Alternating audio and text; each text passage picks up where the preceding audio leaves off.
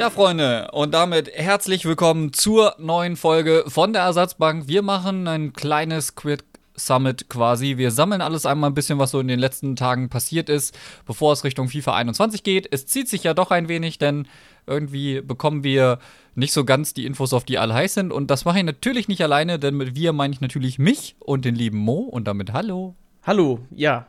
Das ist so ein bisschen jetzt der Zwischenstatus, wo wir wieder nichts wissen was so kommt in den nächsten Tagen, Wochen. Wir haben noch keine Infos zur Demo, wir haben noch keine Infos zur Web-App. Das schwebt alles irgendwie so ein bisschen rum. Ich glaube, die einzige Sicherheit ist, dass ab 1. Oktober, wenn ich das richtig verstanden habe, EA Access möglich ist. Das heißt, ab da spätestens gibt es einen Zugriff auf FIFA 21. Genau, so habe ich das auch verstanden. Das habe ich vorhin, glaube ich, auch nochmal nachgeguckt. Ab 1.10. kann man quasi dann diese 10 Stunden nutzen. Dieses EA Play bzw. EA Play Pro ist ja nicht auf Konsolen verfügbar, das ist nur auf PC verfügbar. Wenn man dieses EA Play Pro besitzt, dann kann man ja schon das, direkt das Volltitelspiel spielen. Ist halt schade, dass es das wieder nur auf PC gibt, dann in dem Fall. Wäre vielleicht für den einen oder anderen sicher auch interessant gewesen, aber gut, das steht nochmal auf einem anderen Blatt. Ja, das werden die Content Creator sowieso doch machen. Also erzähl mir nicht, dass so ein Bateson oder sowas das nicht hat, um dann direkt FIFA. Ah, wobei, nee, Bateson hat wahrscheinlich FIFA 21 ist schon jetzt mittlerweile rumliegen bei sich. Naja, egal. Das äh, nur am Rande wir haben viele Themen und vielleicht um den kurzen Überblick zu geben, um was es in dieser Folge gehen wird. Wir haben natürlich die neuen Ratings der Icons, die ich glaube noch nicht 100% alle offiziell bestätigt sind, aber die Seiten, die einschlägigen Seiten wie Footbin, Footwiz und so weiter, Bateson und so weiter, haben sie alle getwittert. Also wird das wohl schon so stimmen. Da können wir drüber reden. Wir werden über die Videos zu FIFA 21, die bislang so hochgeladen wurden, reden. Wir werden über den Karrieremodus sprechen, der tatsächlich ziemlich gut aussieht, das als kleinen Spoiler. Es wird um so ein bisschen, ja, diese Lücke gehen, die wir gerade erleben, was alle Leute posten, was die Leute schon versuchen zu bauen an Teams und so weiter. Und es gibt noch ein paar mehr Themen. Ich brauche jetzt nicht alle sagen, dann habe ich auch schon zu viel vorweggenommen. Ja, zu viel vorwegnehmen können wir ja einfach drauf einsteigen, tun die Leute, die gerade versuchen, irgendwie aus der nicht vorhandenen Datenbank Teams zu bauen.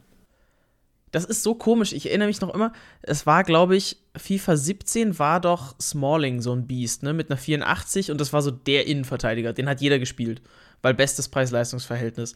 Und dann hat zu FIFA 18, glaube ich, Jihan Yassala auch schon ein Team gebaut, wo er Smalling mit eingebaut hat und dann war in FIFA 18 Smalling, oder in FIFA 19 ist ja wurscht, aber in darauf folgenden FIFA war Smalling einfach komplett gar nicht brauchbar eigentlich. Aber er war, hat es vorher so als OP-Team verkauft und da standen noch keine Ratings, da standen, also da stand nichts. Und das ist genauso, wie es jetzt auch ist. Die Leute bauen mit den Spielern, die sie schon kennen, plus irgendwelchen anderen Spielern irgendwelche Teams, aber das Schönste ist ja, wenn sie dann auch noch sagen, dieser Spieler hat ein gutes Preis-Leistungs-Verhältnis. Woher will man das denn wissen? Es, es gibt noch keine Info, wie viel die kosten werden. Das ist durchaus irgendwie eine ganz schwierige Sache. Vor allen Dingen davon häufen sich die Posts halt jetzt, weil die Leute irgendwie versuchen, Content zu kreieren, sage ich mal. Man könnte halt machen sowas wie, ich erwarte von denen, dass sie irgendwie ein gutes Preis-Leistungs-Verhältnis haben, wenn die so und so viel Coins kosten. Aber das kann man, ja, klar, könnte man mit viel Recherche versuchen, den Preis vernünftig zu bestimmen, aber aktuell ist es halt irgendwie teilweise sehr komischer Content zu sagen, hey, das hier hat ein richtig gutes Preis-Leistungs-Verhältnis und dann postest du so ein Dreieck mit Mbabu, Ankanji und dem Zakaria, die halt alle drei strong zueinander linken, ziemlich sick aussehen und am anderen Anfang bestimmt alles andere als ein gutes Preis-Leistungs-Verhältnis haben werden, gerade in dieser Kombination. Vor allem Zakaria mit seiner 83er Karte wird am Anfang, glaube ich, erstmal gut was kosten. Aber das du können wir alles nicht wissen. Ja, ja, genau, du sagst es. es. Es wäre jetzt, also da, da lobe ich mir auch solche Accounts wie weiß ich nicht, äh, Tim Kalation hat es oft schon mal gemacht, ähm, auch FCN hat es immer wieder mal gemacht, so mit diesen, wirklich mit Recherche, die haben dann geguckt, was waren vergleichbare Spieler wert zu Beginn von FIFA XY. Und anhand dessen haben sie versucht, das so abzuschätzen, weil niemand weiß, ob so ein Babu vielleicht nur 5000 kosten wird, weil er vielleicht gar nicht so krass ist, oder vielleicht am Anfang auch 30.000. Das kann ja alles sein. Auch wenn ein Babu eigentlich eine schlechte Karte ist, also vom Rating und so weiter aber es kann sein, dass der super teuer ist. Und dementsprechend, ich glaube, die Preis, genau für dieses Dreieck war so die Preisschätzung 55k. Ich glaube, das wird gar nicht so genau hinhauen. Ich tippe mal drauf, dass es fast noch mehr ist, weil es einfach drei krasse Spieler sind. Und es werden wahrscheinlich viele in der Bundesliga zu, zu Beginn ihr Team bauen, weil die Bundesliga nicht so hoch bewertete Spieler hat. Daher die Wahrscheinlichkeit höher ist, dass da die guten, also ne, ich sag mal, die guten Spieler für Starter-Squads eher gezogen werden, weil das Rating eben nicht so hoch ist. Aber das ist alles Spekulatius am Anfang. Da kann man noch überhaupt keinen keine Aussage zu treffen. Ja, wir können lasst ja, davon nicht irritieren. Ja, wir können ja mal aufgreifen im Babu zu FIFA 20. Der hat bis zum 5. Oktober 9500 Münzen gekostet für eine 77er Karte in FIFA 20. Und erst erst, sag ich mal, bis, bis Ende der Woche, 11. Oktober, dann auf 5K runter. Und das ist immer noch eine 77er Karte. 77er Goldkarte. Ja, lass uns das mal festhalten. Und das ist halt schon krass. Und wenn man den Preis dann sieht, dann hat das alles andere als ein gutes Preis-Leistungs-Verhältnis. Ja, wenn wir uns einfach nur mal im, im Babu orientieren. Und die Karte wird wahrscheinlich ähnlich gut sein, weil der Junge hat eine solide Saison gespielt. Der war nicht überragend, der war aber nicht schlecht. Vielleicht wird er ein bisschen schlechter, vielleicht wird er ein Tick besser. Man weiß es nicht wahrscheinlich ist es hoch, dass die Karte gleich bleibt. Und damit könnte das einfach unangenehm werden, wenn der 10k kostet. Wer will denn dafür 10k ausgeben? Da kaufe ich mir doch am Ende lieber so einen Liner oder sowas, der war das Leiner? Ich glaube, es war Leiner, ne? Stefan Leiner, genau. Der ja, genau. Äh, irgendwie eine 77er Non-Rare-Karte zum Start hatte, glaube ich, mit 85 Tempo und eigentlich das ganze Jahr, abgesehen von irgendwelchen SBC-Ausflügen, um die 750K, äh, 750 Münzen rumgeschwommen ist, aber ähnlich gute Werte hat. Also da solltet ihr halt einfach weiter aufpassen und euch nicht direkt auch überhypen lassen, so der Klassiker von irgendwelchen Ideen, die da rumfliegen.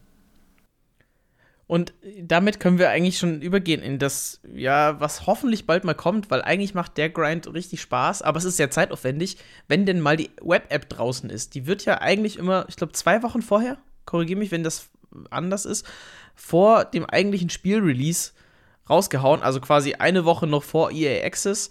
Und dann gibt es schon mal die Möglichkeit für alle, die, glaube ich, auch das Spiel vorher hatten, also die Vorgängerversion, die haben Zugang dazu. Und dieser Zugang wird ja dann irgendwann auch, wenn du dir das nächste Spiel quasi nicht holst, dann abgebrochen nach irgendwie sechs Wochen oder sowas. Kannst du dann nicht mehr darauf zugreifen, wenn du dir das Spiel nicht gekauft hast. Aber du kriegst mit FIFA 20 diesen Web-App-Zugang schon und kannst dann anfangen zu traden. Und das hat richtig Bock gemacht. Das war super zeitintensiv, aber da ist man so richtig dran, so dann die ja, wo kann ich noch Münzen herbekommen und so. Es gibt ja noch wenig Münzen, weil kaum einer spielen kann. Dann kommt irgendwann Münzen auf den Markt mit dem ganzen EA Access Zeug und dann können die ersten schon spielen und ziehen mehr Packs und sonstiges. Und da kommt dann so eine richtig, das, das ist wieder so eine Goldgräberstimmung und ich freue mich so ein bisschen drauf, aber wir haben noch überhaupt keine Information dazu. Was wir aber bekommen haben, ist ein Celebration Tutorial. Und ich verstehe nicht warum. Damit du, wenn die Demo kommt, gleich richtig jubeln kannst, um die CPU so richtig zu nerven. Aber da frage ich mich auch, warum man sowas überhaupt braucht. Also, es ist ja schön, dass es sowas gibt, aber ein Celebration-Tutorial, ganz ehrlich, das Jubeln war eine Zeit lang mal cool. Ich habe mich richtig geärgert, dass ich das damals nicht hatte. Also, das ist jetzt schon ewig lang irgendwie drin. Ich glaube, mit den Next-Gen-Konsolen war es dann überall möglich, aber vorher, ich habe viel auf PC gespielt, da konntest du einfach nur nicht so jubeln. Und dieses freie Jubeln fand ich da richtig cool.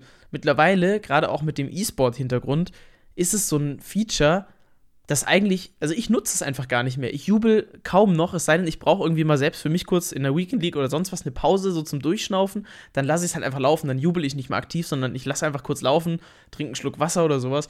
Und das ist das einzige Mal, wo ich diese Pause irgendwie nutze. Ansonsten einfach skippen und weiterspielen. Und da ist die Frage, warum brauche ich diesen Celebration-Quatsch da eigentlich dann noch? Das ist halt was Nettes, aber das ist eigentlich kein Content, der jetzt hier hingehört, meiner Meinung nach. Nee, der gehört eigentlich auch nicht an die Stelle. Aber andererseits muss man sagen, sie haben ja gesagt, dass sie irgendwie das mit dem Jubeln ein bisschen überarbeitet haben. Und vielleicht ko kommen da auch Infos auf uns zu, mit denen wir jetzt noch gar nicht rechnen können.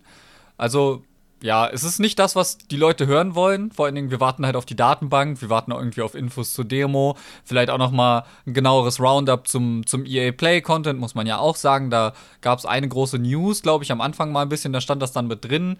Aber man könnte das ja jetzt, wenn man näher dran ist, noch mal machen. Äh, die Jubel ist natürlich das, auf was jetzt kein Mensch wartet, weil selbst wenn du das Tutorial jetzt hast, du kannst ja nicht einfach ins in-Game gehen und sagen, okay, ich teste das jetzt mal, weil Richtig. es ist nicht du da. Du kannst damit nichts anfangen. Und ich verstehe auch nicht, also das, was du gesagt hast, sie haben an den Jubeln ja geschraubt. Ich glaube, vor allem die Zeit haben sie verändert, wie lange dieser Jubel möglich ist. Also, dass du nicht mehr über den ganzen Platz rennen kannst mit einem Schusch oder so. Aber das spielt ja auch nicht mal irgendwie eine Rolle. Also nach dem Motto so, hey, wir haben das Jubeln grundlegend überarbeitet, bla bla bla, und hier findest du das Tutorial, wie das geht. Ist, ist auch egal, weil das, der Zeitpunkt ist einfach falsch. Punkt. Fertig, aus. Basta. Jetzt darfst du dir aus unserem Pool an Themen das nächste rausgreifen und mit einer guten Überleitung von fertig, Schluss aus mit Jubeln irgendwie darüber leiten, Mero. Ja, fertig, Schluss aus mit Jubeln. Das wird sich Meti gedacht haben, als er die Torres-Icon-Karte gesehen hat. Uh, ja, das fand ich schlecht. Also, um das äh, kurz den Kontext ranzuholen, Meti ist von, ja, Meti und Patrick, äh, M, M, PMTV, Patrick Meti TV, genau. Ähm, die haben ja so Kreisliga-Fußball-Content plus eben FIFA auf ihrem Kanal und der hat sich aufgeregt, dass Torres so schlechte Werte hat. Ich weiß, dass du dich mit Torres unter anderem auch so ein bisschen beschäftigst, beschäftigt hast und so weiter. Deswegen kannst du den gleich einordnen. Aber um diesen ganzen Themenkomplex mit den neuen Icons, sind insgesamt 1, 2, 3, 4, 5, 6, 7, 8, 9, 10, 11. 11 neue Icons, kann das sein? Die wir bekommen haben? Ja, wenn, das wenn du gerade gezählt ja, genau. hast, sollte das stimmen. Elf. Ansonsten würde ich mir Gedanken machen. ja, ich habe das sind elf, ich alle es sind oben sechs und fünf unten. Ja, genau. Genau, also äh, diese elf neuen Icons haben jetzt die Werte bekommen und insgesamt, muss ich sagen, bin ich sehr zufrieden, wie diese Werte aussehen bei den Spielern. Also da kann man sich überhaupt nicht beschweren. Also auch bei Torres eigentlich. Vielleicht ordnest du den gleich ein. Torres persönlich eigentlich auch, ich fand den immer cool. Ich feiere das und ich finde es aber auch nicht schlimm, dass der nicht so hoch bewertet ist, nämlich mit einer 85, einer 88 und einer 91. Weil dann ist es vielleicht eine spielbare Icon auch, die nicht so teuer ist. Vielleicht kann man mit der sogar wirklich spielen. Und dann ist die nicht so hoch bewertet, ist doch auch cool. Ja, schon. Also ich bin persönlich nie ein Riesenfan von Torres gewesen. Das hat verschiedene Gründe einfach, weil äh, für mich persönlich war er am Ende ehrlich gesagt immer ein bisschen zu overhyped als Stürmer. Er ist jetzt ähnlich von den Leistungswerten her wie so ein Eto, aber Eto hatte für mich in seiner Hochtime noch ein anderes Niveau, als das ein Torres hatte. Und das ist so das Ding. Torres hat 700 Karrierespiele und dabei 200 Tore und irgendwie um die 70 Vorlagen. Das heißt 270 Scorer in über 700 Karrierespielen. Und das ist für mich einfach irgendwie keine so krasse Marke. Und vor allen Dingen auch hatte er in seiner Zeit bei Atletico Madrid zum Beispiel, wo irgendjemand meinte, ja, bei Atletico war der auch schon krass. Nur zwei Saisons, wo er überhaupt äh, 20 Tore zum Beispiel gemacht hat. Und auch in seiner besten Liverpool-Saison hatte er nur um die 20, ich glaube 24 Tore oder sowas. Und ich finde, seine Karten sind vollkommen gerechtfertigt. Und sein Passwert zum Beispiel sieht unheimlich hoch aus. Ich könnte mir aber vorstellen, dadurch, dass er auch ein paar Freistoßtore in seiner Karriere gemacht hat, ist da ein guter Freistoßwert bei. Und das lässt die ganze Karte irgendwie besser aussehen, als sie am Ende sein wird. Und ich gehe fest davon aus, dass nur seine Prime-Version irgendwie nur 4-4 haben wird und ansonsten wird er 4-3 haben. Und dann muss man halt auch sagen, wir haben die Foot 100, diese Icons, die Auswahl an 100 Ikonen. Und wenn man eine spanische Ikone haben will, die ein bisschen geiler ist irgendwie, sag ich mal, dann kann man eigentlich Raoul spielen, weil der hat 4-4, gute Passwerte, er ist langsamer, aber hat ähnlich gutes Schießen und so Sachen. Und die Torres-Karte ist für mich vollkommen fein bewertet. Vielleicht mag die 85 auch die gegen Ende seiner Karriere sein. Dann ist sie sogar noch besser ich glaube, gemacht. Ja. Ich weil, glaube, ja. Ja, diese Base-Version mag ja gegen Ende seiner Karriere sein. Und dann ist sie eigentlich noch besser getroffen, weil der hat am Ende einfach das leere Scheunentor nicht mehr getroffen, wenn wir ehrlich sind. Der hat Dinger versemmelt, die kannst du halt einfach einen Stürmer, der angeblich sein Niveau hatte, wie er ja immer gesagt wird, nicht geben. Also kannst du nicht bringen. Und deswegen finde ich Torres gut bewertet. Der mag echt geile Saisons gehabt haben und das mag auch die Hochzeit vielleicht von einigen jüngeren oder jetzt im Alter 20 bis 30 Leuten gewesen sein, die als Kinder Fußball geschaut haben. Und das mag genau das gewesen sein, wo sie ihn gesehen haben. Und deswegen ist er vielleicht auch nostalgisch verklärt, aber ich bin der festen Überzeugung, Torres haben sie so gut getroffen. Meiner Meinung nach hätte er sogar nur 90 verdient. Ich finde die 91 okay. Also ich bin vollkommen zufrieden. Ich erinnere mich noch, ich habe in FIFA 12, glaube ich, war das noch, wo ich auch noch quasi keine Ahnung von Foot hatte. Wirklich, da habe ich einfach nur gespielt und fand's geil und ich habe Teamchemie auch überhaupt nicht geblickt und alles. Aber ich hatte Torres vorne drin, weil das zu der Zeit mein Lieblingsstürmer war. Und ich habe den mit, mit untergespielt, weil er einen relativ hohen Passwert auf der Karte hatte. Ich glaube, da war der Torres tatsächlich auch eine 90 und eine 91. Also er war recht hoch bewertet. Und ich fand das einfach cool an ihm, dass er diesen Passwert mit hat. Deswegen 77 Passen auf seiner Prime, fast sogar einen Ticken zu niedrig, weil er ja auch in dieser spanischen Mannschaft 2010 und so mit Tiki-Taka mit dabei war. Also der konnte schon passen. Finde ich in Ordnung. Aber lass uns vielleicht weitergehen zur nächsten spanischen Ikone, von der ich großer Fan bin. Und ich, also großer Fan, obwohl es so ein kleiner Spieler ist, ne? Aber ich bin so ein Mega-Fan. Ja, ihr nehmt euch da in der Größe ja nicht viel, da kannst du ruhig ein größerer Fan sein. Nee, nee, Miro, also komm, hör auf. Das ist, also das ist, irgendwo ist auch dann Schluss, ne? Wo aber nicht Schluss ist, ist beim Rating und das ist mit einer 93 sowas von verdient bei der Prime-Version, nämlich Xavi. Wirklich einer der prägenden Barcelona-Spieler der ja eigentlich dieses Jahrtausends bislang sozusagen. Wirklich der mit der beste Mittelfeldspieler, den ich je gesehen habe, weil der so gut war in dem, wie er gespielt hat. Dieses Tiki-Taka hat der einfach komplett verkörpert. Und die Karte, da haben viele ja, ja vermutet, es wird so ein spanischer Verratti als Ikone. Also dribbeln und passen kann er, aber sonst nix. Aber mit 81 Tempo ist der schon mal recht schnell. Wahrscheinlich wird er eine hohe Beschleunigung haben und nicht so ein hohes Sprinttempo, gehe ich mal davon aus.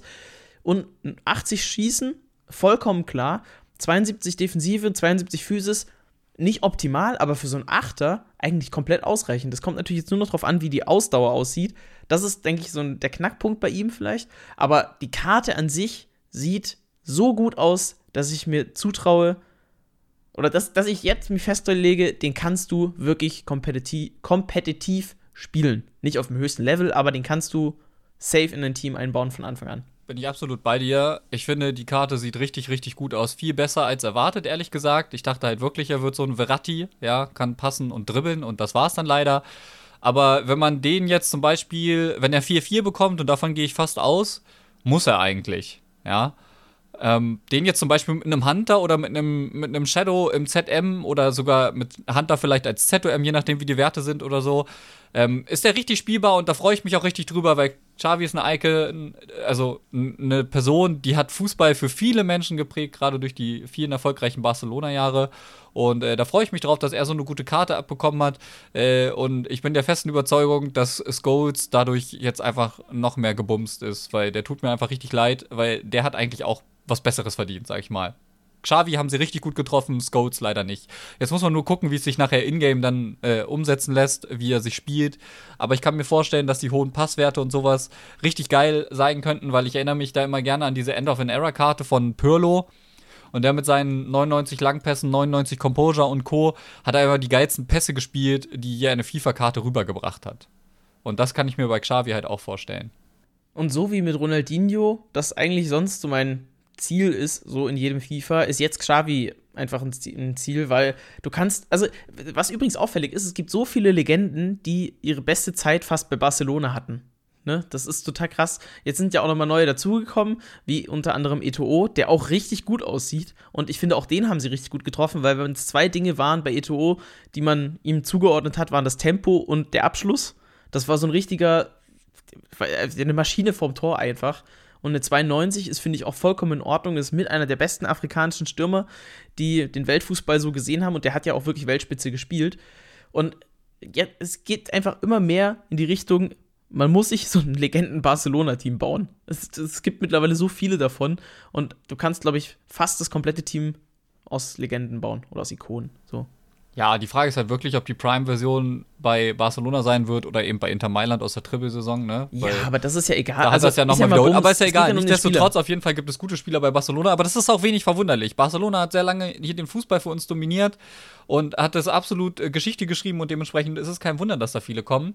Schön ist aber auch, und da muss ich ganz klar sagen, dass sie jemandem eine richtig krasse Karte gegeben haben, wobei ich nicht weiß, wie verdient das ist. Ich habe ihn nie live spielen sehen äh, ist Pushkas. Ich meine, wir haben den Pushkas Award für das schönste Tor des Jahres. Äh, viele Leute wussten nicht mal, dass das ein Spieler ist. Bis zu dem Zeitpunkt musste ich den Icon-Ratings entnehmen, was traurig genug ist an der Stelle. Aber ähm, ich bin gespannt, wie er in-game aussehen wird, gerade was Weakfoot und Skills angeht, weil ich habe Angst, dass er so ein Rivaldo wird. Irgendwie, er kann ein bisschen tricksen mit vier Sterne Skills vielleicht. Ich meine, er hat 90, 91, 92 Dribbling auf seinen Karten. Die Karten sehen absolut krank aus, aber alles, was ich weiß über ihn und was auch zum Beispiel mein Opa erzählt hat, ist, der hatte eine linke Klebe krasser als Poldi und das ist schon eine Aussage. Und mit rechts hat er wohl nicht viel gemacht. Und wenn wir Pech haben, ist das so eine super krasse Karte, die einbeinig wird. Und davor habe ich Angst, weil die Karte wäre halt wirklich nice mal zu sehen. Aber den haben sie schon eine geile Karte gegeben dafür, dass er der Namensgeber ist für das Tor des Jahres. Ja, auf jeden Fall. Wo ich auch sehr froh drüber bin, ist Philipp Lahm. Denn der hat drei Karten, die alle drei auch spielbar aussehen. Jetzt kann man sich natürlich drüber aufregen, dass Philipp Lahm, und ich sage das ohne Bayern-Brille, der beste Rechtsverteidiger war, den ich je erlebt habe. So, das war der, der, also wirklich, bei Philipp Lahm, der hat nie ein schlechtes Spiel gemacht. Philipp Lahm hat manchmal nicht gut gespielt, also manchmal so, ja, da ist er nicht aufgefallen, aber der war nie schlecht. Und der ist nicht vom Rating her zumindest der beste Rechtsverteidiger bei den Ikonen. Und das nagt so ein bisschen an mir. Trotzdem sehen alle drei Versionen, einmal als Linksverteidiger, einmal als ZDM, einmal als Rechtsverteidiger, so gut aus. Das ist, das ist verrückt. Und ein bisschen Hoffnung ist natürlich noch, dass bei den Prime Icon Moments Philipp Lahm vielleicht Zanetti dann auch noch überholt. Ich glaube, Zanetti hatte eine 93 als Prime Icon Moments im ZDM. Bei Philipp Lahm könnte ich mir auch eine 94 vorstellen. Also diesen Sprung von drei Punkten gibt es ja jetzt auch schon so bei den Ikonen. Beispielsweise Xavi hat von seiner Mid auf seine Prime-Version drei Punkte hoch. Das könnte ich mir vorstellen und diese 94er-Version von Philipp Lahm als Rechtsverteidiger beispielsweise, das ist natürlich jetzt nur, was ich mir gerne wünsche. Das wäre sowas von krass. Da, da würde ich ja komplett durchdrehen.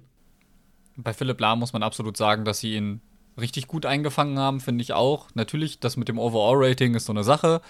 Da hätte man durchaus ihn wenigstens gleichwertig wie Zanetti gestalten können. Ansonsten nehmen die beiden sich in den Werten eigentlich quasi gar nichts. Philipp Lahm ist ein Tempo schneller, zwei besseres Dribbling, die haben denselben Dev-Stat. Zanetti hat mehr Physis und passen äh, ist Philipp Lahm ein schlechter als Zanetti, was ich ein bisschen komisch finde, wenn ich ehrlich bin. Aber insgesamt nehmen die sich gar nichts und deswegen würde ich da auf das Overall-Rating nicht so drauf schauen ich bin sehr überrascht, wie schnell sie ihn gemacht haben, muss ich sagen. Er ist schneller als erwartet, ähnlich wie bei Xavi. Was vielleicht auch einfach so ein Ding ist, um die Icons nicht so unspielbar zu machen, wie wir das bei einigen bisher hatten. Weil Philipp Lahm ist schon schnell gewesen, aber er gehörte nicht unbedingt zu den schnellsten überhaupt. Und äh, da finde ich, dass sie alle drei Icons äh, sehr spielbar gemacht haben, Philipp Lahm. Äh, die Linksverteidiger-Icon, denke ich, würd, wird auf jeden Fall bei mir ins Team kommen, weil ich erinnere mich da immer gerne an dieses Tor, ich glaube, gegen Costa Rica ja, bei der WM 2006, ich musste auch gerade dran denken. Genau, und da, da muss ich immer an die Linksverteidigerkarte denken und ich glaube, deswegen werde ich mir den auch holen.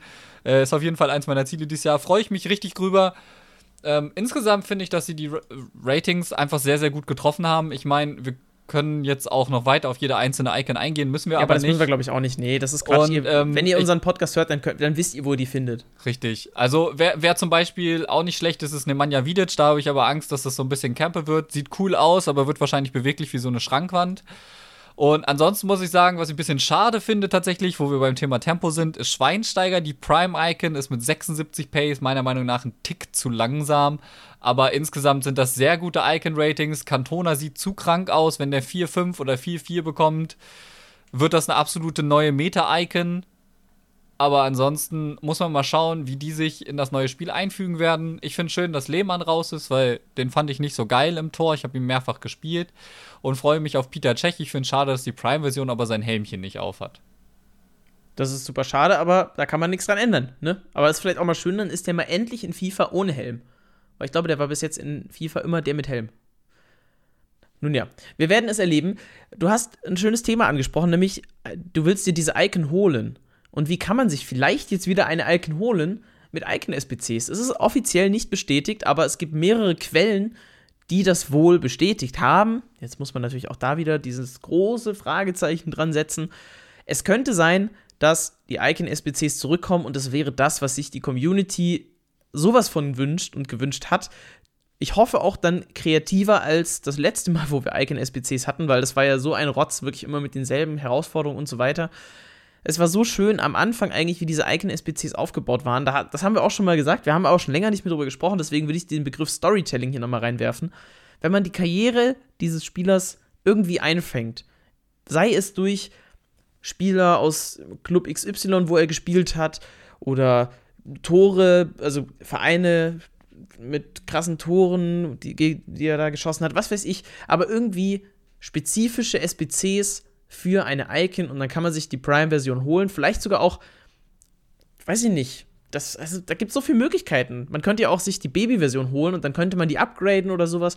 Also weißt du, dass du, wenn du die abgeschlossen hast, kannst du in der nächsten Season, weil ich gehe davon aus, dass wir dieses Season-Modell weiter behalten natürlich. Natürlich behalten wir das. Das haben nächsten, sie ja quasi schon angekündigt mit genau, den, den Team-Events und sowas. Genau, dann könntest du in der nächsten Season, könntest du die Mid-Version sozusagen machen, also wo du dann die, die Base-Version abgeben musst, eine untauschbare zum Beispiel, also dass du dafür belohnt wirst, diese SPC gemacht zu haben zum Beispiel. Du gibst dann diese Base-Version ab, kannst auf die Mid upgraden und so weiter. Weißt du, dass du so richtig im Spielzyklus, so ein Philipp Lahm zum Beispiel vom Linksverteidiger, dann durchlebst du sozusagen diese Story mit und upgradest den immer weiter. Musst halt immer so einen Teil der SPCs machen und gibst den damit immer ab aber verbesserst diese Karte und kannst dich aber halt selbst entscheiden, willst du die upgraden oder nicht. Das fände ich zum Beispiel auch eine coole Variante. Du denkst Also- zu romantisch an Storytelling, so weit wird die eher einfach nicht gehen. Wenn wir die Ja, so SPCs. gut. Ja, es wäre gut, aber es wird so nicht passieren. Ich meine, das, das nächste, was wir hatten als Storytelling, waren ja schon die Throwback Thursdays mit den Icons damals, wo die nach und nach released wurden, sind wir ehrlich. Das war ja schon das nächste an Storytelling, was überhaupt dran war, was EA mit den Icons veranstaltet hat. Ich könnte mir schon vorstellen, dass wir vielleicht irgendwas mit Objectives bekommen, dass wir Icon-Swaps und Icon-SPCs vielleicht tatsächlich kombiniert bekommen, wodurch die Accessibility, also die Zugänglichkeit zu Icons, auch zu den Top-Icons, dann wieder steigen wird. Aber bis jetzt sind es nur Gerüchte, es ist nicht bestätigt. Der Hype rastet natürlich schon komplett aus und ich sehe schon wieder, dass die Leute halt ziemlich tief fallen, wenn es nicht kommen sollte. Aber ich hoffe, dass sie tatsächlich zurückkommen, irgendwie in der Kombination eben mit Icon-Swaps oder sowas, sodass jeder eine Möglichkeit hat, irgendwie an Icons zu kommen, auf irgendeine Art und Weise, denn das ist wichtig, weil das hat schon viele Leute frustriert, nicht einmal irgendwie eine Top-Icon in FIFA 20 zu bekommen, nur weil sie eben nicht super viel Zeit und oder viel Geld investieren. Und das sollte nicht der Fall sein. Die Icon-Swaps haben ihren Job getan, die waren nicht richtig krass, es gab ein paar coole Icons, ein paar nützliche Icons auf jeden Fall. Ich denke da zum Beispiel an, an Prime Zanetti, den viele gespielt haben, richtig lange auch. Und den man eben auch vielseitig einsetzen kann. Und äh, dementsprechend waren sie nicht ganz so schlecht, wie sie meiner Meinung nach gemacht werden. Die Icon-Badges sind nach und nach schlechter geworden, das gebe ich zu. Trotzdem fand ich die Icon-Swaps eine gute Idee und ich bin gespannt, wie sie damit weiterverfahren. Haben wir auch schon lange und breit diskutiert, will ich jetzt gar nicht weiter ausrollen. Richtig.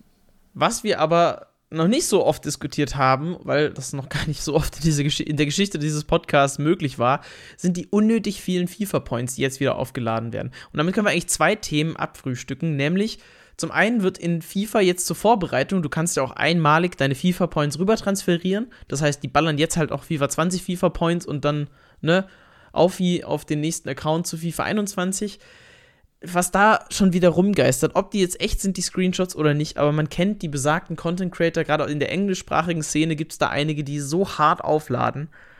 Das tut weh. Wirklich, das tut weh. Da schmeißen die so viel Geld rein, wo sich andere von ihr Leben finanzieren könnten. Für weiß ich nicht wie viele Jahre. Das ballern die alles innerhalb von wahrscheinlich einer Woche bei EA Access oder sowas weg. Und dann wirklich, das ist, das ist der Facepalm des Todes. Das ist ja richtig schlimm. Es sind vor Und- allen Dingen teilweise halt eben die Leute, die sich vorher ewig lang und breit über das Spiel und so beschweren und dann sind es eben wieder dieselben Leute, die zum Anfang des neuen Spiels so viel Kohle reinballern, dass es dir nicht ins Hirn geht. Das ist halt einfach leider schade, dass man innerhalb von ein paar Monaten so sehr in die andere Richtung schwanken kann. Was aber auf demselben Blatt mit dieser Doppelmoral steht, ist zum Beispiel der geliebte Konkurrent, ja, der halt auch gerade seine Hochphase hat. Und ich glaube, das sind die beiden Themen, die du gerne gerade aufgreifen wolltest. Exakt. Nämlich äh, Pro Evolution Soccer ist ja gerade mit seinem Update schon draußen und viele Content Creator haben gerade Zugriff darauf und spielen das bereits. Und auch da geht es effektiv immer nur mit 5 äh, Minutes until packs. 5 Minutes until packs. We packed already this, that and them. Und eigentlich machen die in Pro Evolution Soccer original dasselbe wie in Ultimate Team, nur irgendwie nimmt's in Pro Evolution Soccer keiner böse, weil es da alle einfacher haben als in FIFA, aber ich weiß nicht, ob es das wirklich besser macht. Nee, Das macht es überhaupt nicht besser. Das ist, vor allen Dingen wird es jetzt immer mehr, man merkt immer, sie diese Sucht, Packs zu öffnen. Es ist am Ende eine Sucht, weil es ein Suchtmechanismus ist, das Packs öffnen. Und weil du jetzt noch in FIFA 21 keine Packs mehr öffnen kannst, bei FIFA 20 ist das jetzt einfach, es gibt gar keinen Grund mehr, da Packs zu öffnen. Nicht, also nicht mal mehr die ganzen Prime Icon Moments SPCs und so weiter. Ist, macht ja keinen Sinn mehr, die spielst du ja einfach nicht mehr. Deswegen wird das jetzt in PES ausgelebt, aber vertrau mir, sobald irgendwas mit FIFA 21 rauskommt, werden wir diese ganzen Tweets nicht mehr sehen, weil alle dann nur noch die Demo spielen, weil alle dann EA Access haben und Web-App-Content und so weiter. Das kommt dann alles wieder. Das heißt, PES 21 ist jetzt relevant und in ja, spätestens zwei Wochen komplett Banane. Richtig. Und äh, da gehen sie dann wieder hin, wenn FIFA wieder eine Low-Time hat oder wieder gerade irgendwas ist und dann spielen sie Koop und dann stellen wir, ach, guck mal, mein Team. Mensch. Ja, aber lassen wir das einfach. Richtig. Wir können Es- noch ein. Ja? Ja, es ist halt einfach schade irgendwie. Also, das ist halt diese Doppelmoral, die ist da irgendwie, die schwingt hier die ganze Zeit mit und im Moment gerade. Also, ich meine, das muss man sich ja vorstellen. Es ist eigentlich nur eine Woche später der Release und gefühlt ist es so still wie schon lange nicht mehr um FIFA. Nur weil es eine Woche später ist, weil keine Demo kommt oder so, sondern es ist wirklich ruhig. Selbst die, die Hypes für die FIFA 21 Videos an sich sind nicht so groß, glaube ich, wie einige Leute das erwartet haben. Ja. Wir können vielleicht jetzt noch ganz kurz Thema wegballern und zwar St. Pauli. Das, wird, das ist einfach mal so am Rande, das ist ein krasser Themenwechsel. Aber einfach mal nur der Vollständigkeit habe, wir haben ja mitbekommen, dass einige Vereine ihr E-Sport-Engagement eingestellt haben. Andere sind jetzt neu dazu, unter anderem ja Braunschweig. Und der FC St. Pauli hat jetzt seine Abteilung noch ausgebaut, macht jetzt nicht nur FIFA, das heißt, ähnlich wie auch bei Eintracht Frankfurt wird das jetzt in League of Legends mal noch ausgebaut. Und auch Plus, Schalke, die machen das von Anfang an so. Ja, Schalke muss man ja einfach mal ja, in den Ring schmeißen. Ja. Muss man, muss man dazu werfen, aber äh, bei Schalke war es ja eigentlich zuerst League of Legends, dann kam FIFA, oder? Richtig. Also aber da kam es ja andersrum. Trotzdem sollte man das einfach im Auge behalten, dass einige Vereine eben jetzt gerade das eingestellt haben und St. Pauli hat sich mit MTW Gaming zusammengetan und baut die Abteilung aus Richtung League of Legends und das ist ein cooler Schritt, weil das vielleicht auch einen gewissen Grad an Nachhaltigkeit birgt, so wie das eben auch bei Eintracht ist. Die Eintracht macht das auch sehr gut und äh, ich finde das gut, das sollte man auf dem Schirm haben, weil da kann man auch als Fußballfan, der vielleicht Gaming begeistert ist, in andere Interessen noch sein, sein Fandom erweitern, sage ich mal. Exakt. So, und dann hängen wir das mal noch an an ein Video. Wir haben ja gerade viel über schon Videos gesprochen und Content Creator von Die Hahn. Die Hahn ist dem meisten wahrscheinlich auch ein Begriff, streamt vor allem, hat aber auch einen YouTube-Kanal. Auf diesem YouTube-Kanal hat er jetzt ein Video hochgeladen, in dem er eigentlich, ich glaube, es geht so knapp 15 Minuten, nichts Neues sagt. Er wiederholt nur Altes und eigentlich, ja, was immer noch aktuell ist, weil es immer noch nicht so läuft, wie sich alle das wünschen. Nämlich das große Thema Kommunikation. Das Problem ist, dass EA nicht gut genug mit der Community kommuniziert. Es gibt ja ganz viele Anliegen, sei das konstruktiv oder destruktiv, die nicht berücksichtigt werden. Die Community hat super viele Ideen, die das Spiel voranbringen könnten oder gibt Feedback, möchte Feedback geben, aber es wird gefühlt zu wenig gehört. Das au außerdem kommt dann noch dazu, dass die Pitch Notes, die teilweise notwendig wären zu bestimmten Themen, auch nicht kommen. Also es, es gibt immer noch viel zu viele Unklarheiten, wie das Spiel manche Mechaniken nutzt, wie Dinge passieren, über die wir einfach nur spekulieren können. Und dadurch entsteht dann so eine riesen Diskussion. Bestes Beispiel ist diese Momentum-Diskussion. Das sind Sachen, die überhaupt nicht aufgearbeitet werden, nicht kommuniziert werden. Und das ist seit Jahren ein großes Problem. Jetzt hat die Hahn halt wieder so ein Video gemacht, in dem er 15 Minuten lang sich wiederholt, dass das nicht so läuft, wie es da laufen sollte. Es ist vielleicht mal sinnvoll für die Leute, die sich noch nicht so sehr damit beschäftigt haben, sich das anzugucken, weil schlecht war das Video nicht, nur für jemanden, der sich schon länger mit der Thematik beschäftigt, der so ein bisschen einen Plan hat von der Szene, ist es eben auch nichts Neues. Ich weiß nicht, ob jemand, es anders jemand, ist, der in der Bubble so drin ist, der wird da keine Revolution erfahren in dem Video. Die Hahn, Daniel, der fasst das einfach alles sehr, sehr gut einmal zusammen, was täglich in FIFA-Chats passiert. Ja, was bei ihm passiert, wenn er FIFA spielt, was bei anderen passiert, wenn sie FIFA spielen, was die Leute schreiben, was die Leute sagen, was die Leute sich wünschen, was unter den Tweets äh, auftaucht. Eigentlich fasst er die komplette Stimmung zusammen und wünscht sich eigentlich nur Kommunikation mit der Community auf Höhe der Bedürfnisse der Community. Die Kommunikation, das erwähnt er auch, ist besser geworden mit den Pitchnotes und also Sachen. Das muss man loben. Das habe ich auch schon letzte Saison gesagt, dass EA an der Kommunikation gearbeitet hat. Aber die ist weit weg von gut und vor allen Dingen weit weg von perfekt. EA hat sich verbessert, aber es sind noch viele große Lücken zu gehen und zu schließen, bis EA da ist, wo man es bräuchte, dass hier regelmäßig Updates kommen, gute Updates, wichtige Updates, auch zwischendurch einfach mal vielleicht so State of the Games. Das hat er ganz gut äh, zusammengefasst. Bei Ubisoft und The Division gibt es immer diese Livestreams. Ähm, State of Play oder sowas. Ich weiß gerade nicht genau, wie die heißen. Ich habe es am Anfang nee, ich glaub, auch State verfolgt. of the Game, glaube ich, tatsächlich. Ich weiß es nicht. Auf jeden Fall gab es da regelmäßig äh, Livestreams mit den Entwicklern und sowas, wo dann auch kleine QAs gemacht wurden, Fragen aus dem Chat beantwortet wurden. Das muss EA jetzt so in dem Sinne vielleicht nicht machen. Aber sie könnten ja vielleicht einfach mal ein QA mit konstruktiven Fragen auf ihre Tweets aufmachen oder sowas. Ich glaube, das würde einfach schon viel bringen. Aber da ist EA halt leider viel, ja, sehr weit von entfernt und das ist tatsächlich ein Problem. Und da würde ich jetzt dann gerne eine Brücke schlagen zu einem Thema, was wir gerade noch aufhaben. Da sind sie out of touch, nämlich unter anderem mit den News, das haben wir am Anfang gemacht, und die News, die zwischendurch gekommen sind, nämlich die Ankündigung der besten weiblichen Spieler in FIFA. Ja, was völlig kontextlos reingeschmissen wurde. Komplett. Und es ist auch verwirrend, weil dieser Post irgendwie von der Machart assoziiert, dass Frauen auch in Ultimate Team sein werden. Also es sein könnten. Sein könnten. Also es, es, ist irgendwie komisch. So, das ist dasselbe Format, dasselbe Design und so weiter. Und natürlich wäre das super interessant, wenn es die Möglichkeit geben würde, das vielleicht auch zu mixen oder sowas. Das würde ja eine ganz neue Komponente reinbringen. Aber es ist so unklar. Ich tippe drauf, dass es nicht passieren wird, aber es ist auch da einfach unglücklich kommuniziert, weil so die Ratings, also es sind, glaube ich, die 15 besten Spielerinnen aufgelistet, auch mit diesem Footkarten, Overlay und so, aber es fehlen so ein paar Details.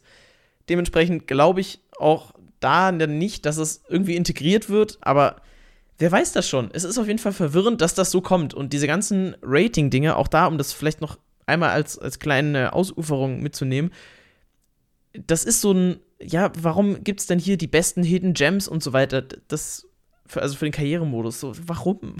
Das, das, sind so Sachen, lass mich die doch, also lass mich die doch rausfinden und nicht hier, hast du es serviert. So bist du im Karrieremodus krass erfolgreich. Kauf dir einfach die Spieler und dann läuft das. So, da muss ich dir blöd. jetzt tatsächlich gerade widersprechen. Das finde ich ganz cool. Das war in den letzten Jahren so eine Sache. Natürlich musstest du das selber rausfinden, aber man muss auch sagen, dass diese Hidden Gems teilweise die, die letzten Bronzekarten sind. Und wenn du mit einem halbwegs gescheiten Verein anfängst, dann bringt dir eine Bronzekarte nichts, die bei 63 anfängt und bei 64 aufhört, äh, bei 84 aufhört, nur weil die den höchsten Steigerungswert hat. Du suchst ja auch Talente, die in einem ungefähren Bereich von dir starten und dich dann noch länger begleiten können. Aber wenn du halt einen, keine Ahnung, du startest mit Eintracht Braunschweig, sind die zweite Liga? Zweite Liga, glaube ich. Oder dritte? Ich habe keine Ahnung. Äh, mit einem Verein in der zweiten Liga, dann brauchst du keine 63er Karten oder Spieler, die dir irgendwie in irgendeiner Art und Weise helfen könnten, sondern du brauchst Leute auf einem 70er Niveau und da geht's halt schon los. Da sind nicht so viele dabei. Die Idee finde ich ganz cool, weil das äh, ein Ultimate Team Style gemachter Karrieremodus-Tipp ist und die den Stil so ein bisschen durchziehen. Es ist für mich ein bisschen schwierig und das ist dieses Frauending jetzt in dem Fall. Die Karten sind präsentiert worden. Sie haben ein absolut liebloses Design. Da hätte man auch mehr draus machen können. Sie haben keine Club-Badges, sie haben nur die Nationalität und das Rating. Nicht mal Positionen dabei. Und das ist irgendwie schade. Es fehlen auch irgendwelche Anhaltspunkte in dem Tweet, irgendwie, dass äh, FIFA Ultimate Team oder Volta oder sowas dran steht, sodass man eigentlich nur davon ausgehen kann, weil nur die Nationalitäten angegeben sind, dass wir wieder nur die Nationalteams der Frauen drin haben. Und das ist eigentlich schade, weil es mittlerweile echt einige richtig starke Frauenteams auch einfach gibt, die in der, in der Frauen- ja, Szene sehr, sehr dominant sind, gerade auch in Champions League und sowas. Und wir haben auch gute deutsche Fußballclubs, äh, die mit Frauenmannschaften am Start sind. Mir fällt zum Beispiel Wolfsburg ein. Und ich finde, da entgeht EA einfach eine Möglichkeit, das Spiel noch ein bisschen breiter aufzustellen und die auch irgendwo in andere Modi zu in, äh, in, ja, integrieren. Gerade bei Volta ist es nicht eine reine Männerdomäne, denn wir haben auch einen weiblichen Charakter letztes Jahr schon im Storytelling gehabt, auch wenn der Modus an sich irgendwie kacke war, war da deutlich mehr Diversität drin und das könnte man mit den Frauen an sich ja bringen, wenn sie sowieso Rechte haben, aber sie machen irgendwie nichts draus. Stand jetzt, so wirkt es einfach, weil es ist nicht mehr angekündigt. Wir müssen abwarten, was da kommt. Es wird wahrscheinlich nicht so viel kommen. Bleiben wir dran und werdet ihr natürlich erfahren, wenn es da irgendwelche News gibt. Das letzte Thema, was wir aufmachen können, jetzt noch, und da können wir auch noch mal ein bisschen ausführlicher drüber reden, ist der Karrieremodus. Ich habe mir tatsächlich wenige Videos angeschaut zu FIFA 21, weil ich es auch irgendwie, also die Art von Videos, die so jetzt draußen waren, fand ich einfach nicht interessant. Mir geht es ja dann wirklich eher darum, zu sehen, was ist jetzt wirklich neu und wie sehen die ganzen Sachen aus. Finde ich spannender. Ich habe mir ein Video vom Hansus angeschaut zum Karrieremodus. Er ist im Prinzip so einmal durch, hat es natürlich presented bei EA Game Changer und so weiter in der Beta, in der Beta gecaptured und hat einmal so ein bisschen stopp, gezeigt. Stopp, stopp, stopp, nee, nicht, nicht Beta teilweise, sondern doch, doch, ein Early Game Bild. Hattest du das Beta-Wasserzeichen war da drin oder was? Äh, ich glaube, also er hat es gesagt zumindest. Ein, einige Game Changer haben eben nochmal ein Early Access Bild zugesenkt bekommen, wo sie dann aufzeichnen konnten, was aber nicht die Beta war. Da muss man noch differenzieren. okay, ist ja egal. Also es war auf jeden Fall eine unfertige Version natürlich und er hat das einmal so als Walkthrough gemacht. Er hat dann die Bayern genommen und hat mal so ein bisschen verhandelt mit ein paar Spielern und so weiter. Und es sah von den Features her ziemlich gut aus. Also alles, was ich gesehen habe, hat mir zumindest Lust gemacht, mich wieder damit zu beschäftigen, mit einer Karriere und mal zu gucken, hey, was kann man da machen? Das ist ja cool so mit dem mit der Jugendakademie und so. Das wirkt alles ein bisschen cooler. So die neuen Sachen mit der Sharpness zum Beispiel wirkt auch ganz cool. Und ich bin gespannt, wie sich das dann wirklich auswirkt. Also ob es mehr Dynamik in diesem Modus einfach jetzt geben wird. Durchaus. Ich habe mir zum Beispiel von Gamer Brother und I Am Tabak die Sprint to Glory mit Barcelona angeschaut. Da haben die beiden ja gegeneinander quasi versucht, Barcelona zurück an die Spitze zu führen. Grüße gehen raus an Tabak, der hat es immerhin verstanden und geschafft. Nicht böse gemeint gegen Simon, aber der hat komische Transfers getätigt auch. Aber ähm, was Simon gemacht hat an der Stelle war ganz cool, mal diese Ingame-Simulation zu zeigen und dieses seamless rein und rausgehen und das war schon richtig geil. Und da muss ich sagen, da hätte ich auch echt Bock drauf. Und dass du irgendwie immer die Möglichkeit hast, da einzugreifen. Das, was bisher nicht möglich war und das, was sich viele Leute gewünscht haben, so ein ja, Art Football Manager, das habe ich glaube ich in der anderen Folge mal angesprochen, so wie es dargestellt war. So Art Football Manager Style, das zu machen und das ist sehr, sehr cool geworden. Und ich denke mal, da wird es auch wieder mich mal in den Karrieremodus ziehen, weil das sah schon sehr, sehr geil aus tatsächlich. Und, und da freue ich ja, mich genau, drauf. Da freue ich mich auch drauf. Und das ist sogar wirklich eine Sache, auf die ich richtig Bock habe, auch dann selber wieder zu spielen. Vielleicht auch mal irgendwann wieder Videos zuzumachen. Wer weiß, was da kommt, ne? Aber so könnte man wieder mehr Spaß mit diesem Modus haben und das wäre schön. Und wenn diese, ja, diese Euphorie überschwappen würde in die anderen Modi, wäre das natürlich auch nett. Wenn Ultimate Team jetzt auch mal um die Ecke kommt mit ein paar coolen News, wo wir mal sehen, wie das alles aussieht und was man jetzt wirklich machen kann und mit ein paar saftigen Ankündigungen, wie zum Beispiel Icon-SBCs, ich glaube, das wäre ähnlich wie bei den Ratings. Da war es wirklich, hatte ich ja auch schon erzählt in der Podcast-Folge, auch wirklich so ein oh, 17 Uhr und jetzt schnell mal gucken, oh, hier Ratings, oh, krass, und guck mal, wie, wie ist der bewertet und so. Da war so ein richtiges, ich hab da Bock drauf Gefühl und ich will das jetzt wieder haben. Ich möchte zu FIFA 21, weil ich dieses Spiel so oder so spielen werde. Und für mich ist jetzt gerade so ein bisschen die Frage, wie viel Zeit werde ich da rein investieren, je nachdem, wie viel Bock ich jetzt noch bekomme. Und natürlich wird das gesteuert durch die ganzen Ankündigungen, durch die Posts und so weiter. Ich hoffe, dass da jetzt mal zeitnah noch was Großes kommt. Wir nehmen heute am 21.09. auf. Also so lange hin bis zum offiziellen Release ist es auch nicht mehr. Also ich muss, es halt muss jetzt mal sagen, langsam. Ja, natürlich muss irgendwie langsam ein bisschen was kommen. Man muss ja auch sagen, dass die Ratings, wie sie sie dieses Jahr vorstellen, auch eine neue Art und Weise ist aber die finde ich in vielen Punkten einfach nicht so gut, weil es teilweise immer hier so, okay, wir haben wir hier die Top 100, hier haben wir die besten Spieler Bundesliga, die besten Spieler La Liga, die besten Spieler bla, äh, die besten Dribbler, die besten 5-Sterne-Skiller. Die besten 5-Sterne-Skiller zum Beispiel war eine Ausnahme, die ich sehr gut fand. Dann hatten wir die besten Freistoßschützen, die fand ich auch sehr gut, weil da nämlich neue Karten dabei waren. Surprise. Was ich dann aber nicht verstanden habe, ist, man kündigt die in einem extra Post an, die wandern dann aber nicht gleich in die Datenbank, die sie veröffentlicht haben.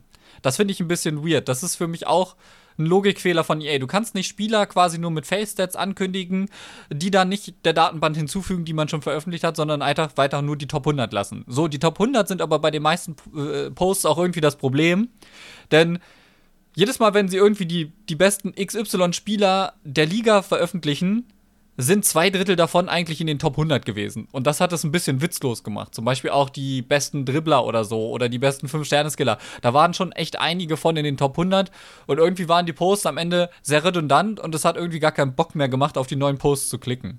Und das war ein bisschen schade.